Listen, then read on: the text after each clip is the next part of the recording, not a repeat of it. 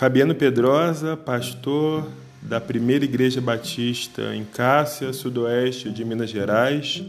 Ansiedade, conversa 3. Escuta e vê se faz sentido para você.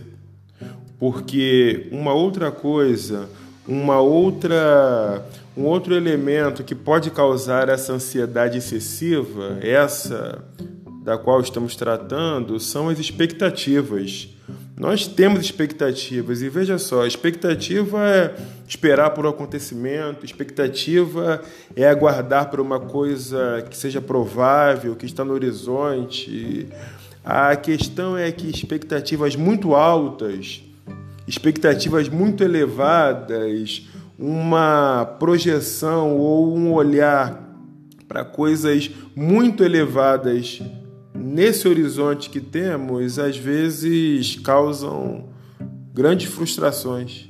Começam causando inquietações e depois a frustração. Olha só, um exemplo, por exemplo, aqui. Eu tenho o desejo de ter uma casa de 300 mil reais. Nós podemos ter uma casa de 300 mil reais, é, merecemos essa casa, mas Quanto a gente tem hoje para esse recurso? Quanto a gente tem hoje para comprar essa casa? Qual a possibilidade da gente ter um valor num período curto ou médio? Talvez você diga, não, eu tenho a possibilidade de ter num período de 10 anos, 15 anos. Veja, é lançar uma expectativa para um período muito longo. Outra pergunta, você precisa dessa casa de 300 mil reais? Ou 400, 500? Agora veja, que tal apontar, que tal ter a perspectiva? Palavra muito semelhante, mas que olha mais para o momento, que olha mais para o horizonte de agora. Que tal uma casa? Se você não tem ainda, uma de 150 mil reais. Uma casa com um valor menor, uma casa que vai te dar a alegria, o combustível, a... vai te dar o saber de que você pode conquistar depois a próxima de 300 e uma outra de 500.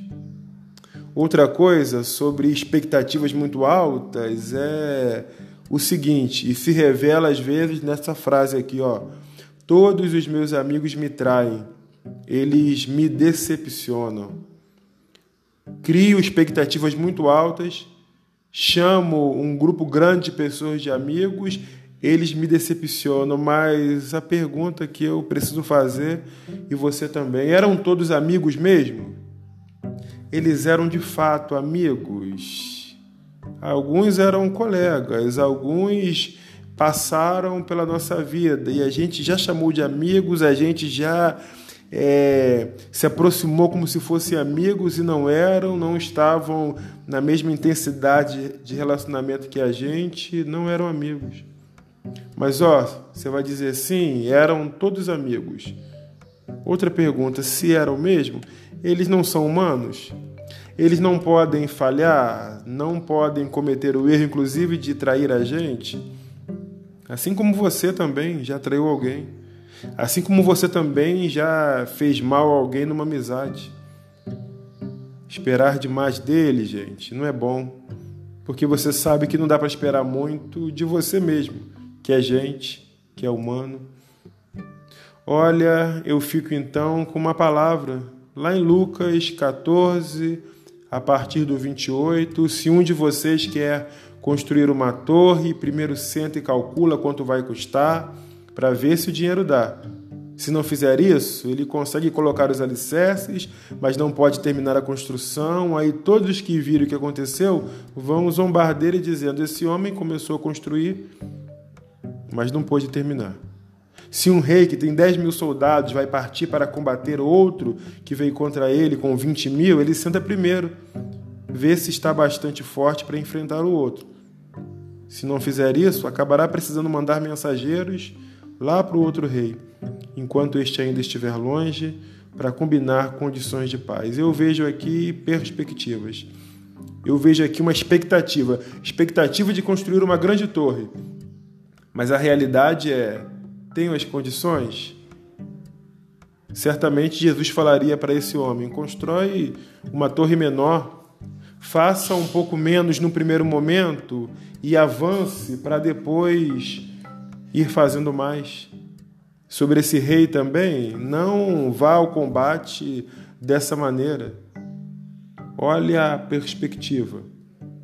Considere isso. E que Deus nos ajude a tratarmos nossas ansiedades e que a gente olhe para a nossa vida, para o nosso momento, analise quais perspectivas temos, quais expectativas temos e que a gente decida como fazer com elas. Um abraço, grande abraço.